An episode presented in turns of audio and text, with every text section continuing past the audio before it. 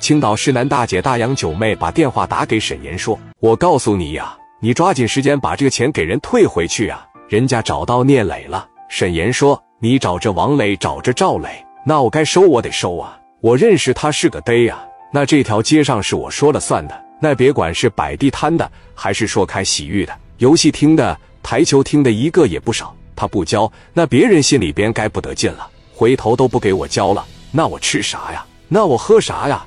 咱不搞这个特殊。杨九说：“不是，你要这么整的情况下，我告诉你，聂磊的找你呀，让聂磊找我呗。那咋整啊？我是靠这个吃饭的，你不能给我把饭碗端了吧？”杨九生气道：“行，我就一点面也没有了呗。你有啥面子呀？我从昨天到今天，我整了一万七八千块钱，你面子值多少钱？这钱你给我啊，爱谁来谁来。你以为就你牛逼呀？”电话啪就给撂下了。给小九气完了，拿着电话回给聂磊了。磊哥问：“怎么样？问了吗？”杨九骂道：“这王八蛋翻脸不认人，见着钱就不撒手。这小子骂我，还说必须得收。磊哥，你帮我教训教训他。”聂磊说：“行了，这事你别管了，我找他，把他电话号码给我行。”杨九说：“磊哥，你一定要教育教育他。”好了，我知道了，你把电话给我吧。磊哥手里拿着电话就要打。这一会，王群立过来了。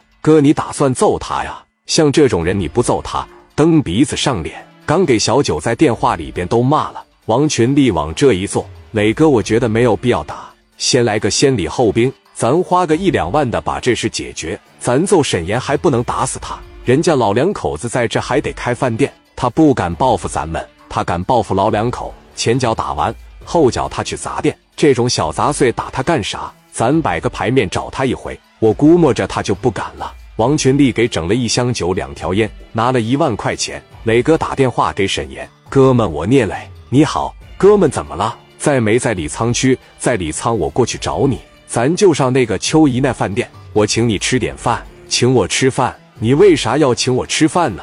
给个面子呗，咱俩出来唠唠，咱俩有啥可吃的？怎么的，你不敢呐？我有啥不敢的？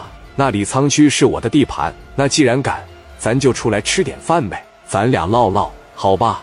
那什么时间？咱就今天中午上秋姨那边吃边聊。行，没问题，中午不见不散。好嘞。紧接着，聂磊拿着电话就打给秋姨了，拨通电话，秋姨，中午你先别对外营业了，我给你来个包场，让叔给我炒俩菜，我跟沈岩吃顿饭，我把这事帮你解决一下，我让他们以后再也不找你收保护费了。秋姨说。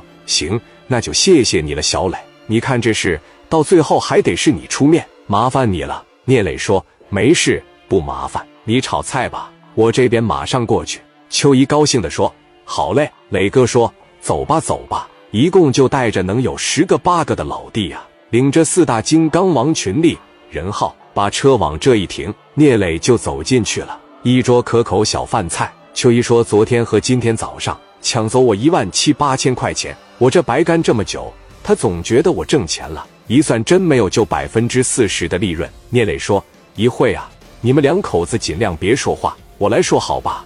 我尽量能说服他，让他以后不找你收保护费了。”秋姨感激地说：“那真谢谢你了，小磊。”正在这时，沈岩从外面大摇大摆的领着十多个纹龙画虎的小孩进来了。秋姨这把卷帘门落下来了，十多个人一坐。沈岩说：“怎么回事，哥们？这大中午的拉什么卷帘门？